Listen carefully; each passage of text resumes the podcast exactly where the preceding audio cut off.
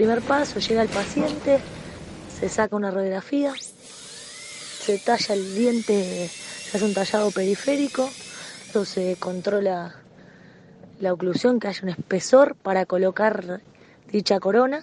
Como segundo paso se toma un molde, ese molde se manda al mecánico dental, el cual construye la corona y la manda de vuelta para ser probada. Luego se prueba en el consultorio, se manda a dar unos retoques finales y por último llega el paciente la próxima cita y se coloca la corona con un cemento intermedio, la cual la, la fija al diente.